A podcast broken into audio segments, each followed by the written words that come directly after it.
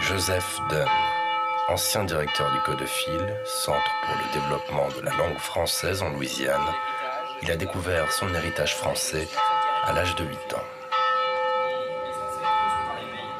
à la Nouvelle-Orléans, directement de France dans les années 1730 ou 1740. Donc je peux retracer, euh, c'était il y a 10 générations à peu près.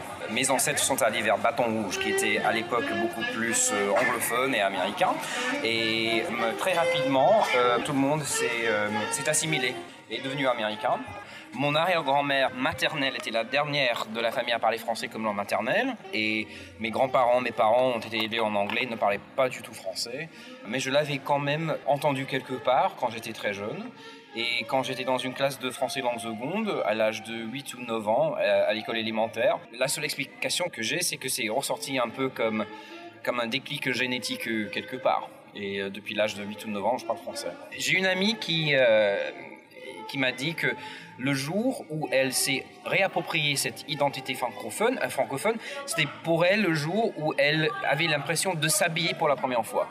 Pour moi, c'est une, très belle explication de ce que l'on ressent quand on, peut se réapproprier cette langue, cette identité, cette culture. Et c'est une histoire très complexe et très compliquée et très complexée aussi parce que c'est vraiment une mosaïque de gens ici à la télévision, dans les reportages, dans les bouquins d'histoire, on voit créole et cajun.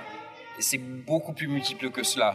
L'assimilation forcée en Louisiane a commencé en fait pendant la guerre de sécession qui a eu lieu ici entre 1861 et 65. Donc la ville est occupée, la Nouvelle-Orléans est occupée par euh, l'armée de l'Union qui est américaine. Les troupes parlaient anglais. Euh, toute la région du fleuve euh, à l'extérieur de la ville, le Mississippi, a été occupée aussi par l'armée de l'Union. Les planteurs étaient majoritairement francophones et aussi créolophones. Donc il ne faut pas du tout oublier cet aspect créolophone parce que à l'époque, la plupart des gens étaient, étaient bilingues. Ils parlaient le français français il parlait aussi le créole, parce que c'était un peu la, langue, euh, le vernaculaire que, tout le monde parlait aussi. Et les Américains qui occupaient la ville, cette armée américaine de l'Union, ne comprenaient pas du tout euh, cette diversité linguistique, la diversité culturelle. Comment ici, il y avait des blancs, des noirs, des gens de race mixte, tous qui parlaient français, qui parlaient créole, qui s'identifiaient comme créole, qui étaient catholiques, qui buvaient le dimanche euh, et euh, qui festoyaient tout le temps, euh, ils, ne comprenaient pas du tout parce que cela ne faisait pas du tout partie de leur culture protestante très restreinte, je dirais comme ça. Et voilà, donc la ville est occupée et l'armée de l'Union essaie d'estomper le français. Donc les cours de français, ou pas les cours de français, mais la scolarisation en français dans les écoles est interdite dans la guerre de sécession.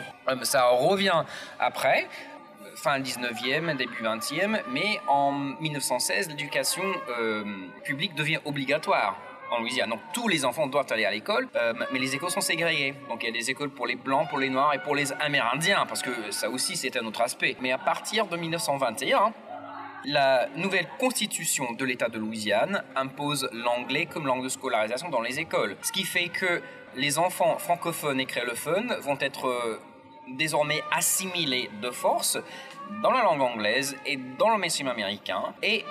Ils avaient déjà été ségrégés de leur père euh, linguistique, d'accord?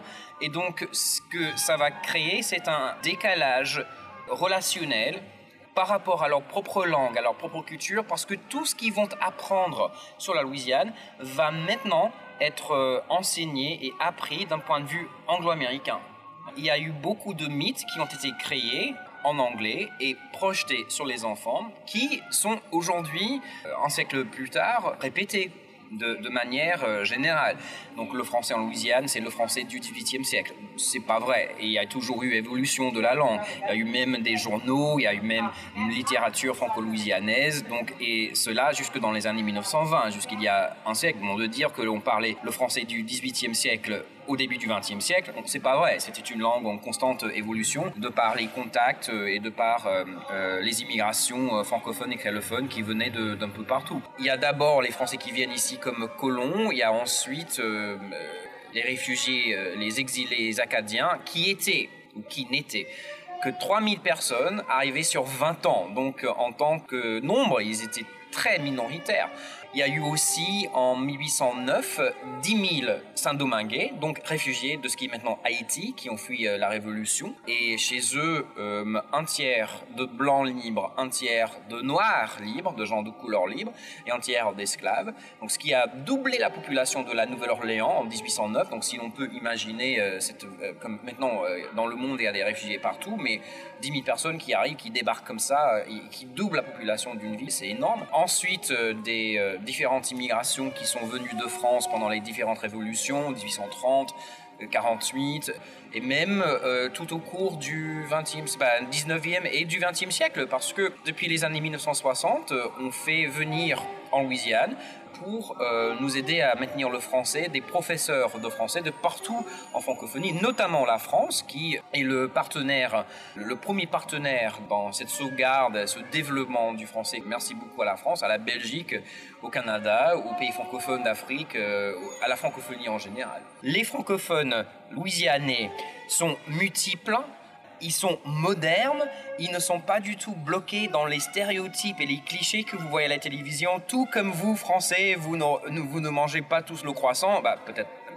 euh, vous, n'avez pas tous une baguette sous le bras, euh, vous n'êtes pas toujours né sous la tour Eiffel, donc, donc les clichés, les stéréotypes, tout cela, laissez tomber, venez découvrir.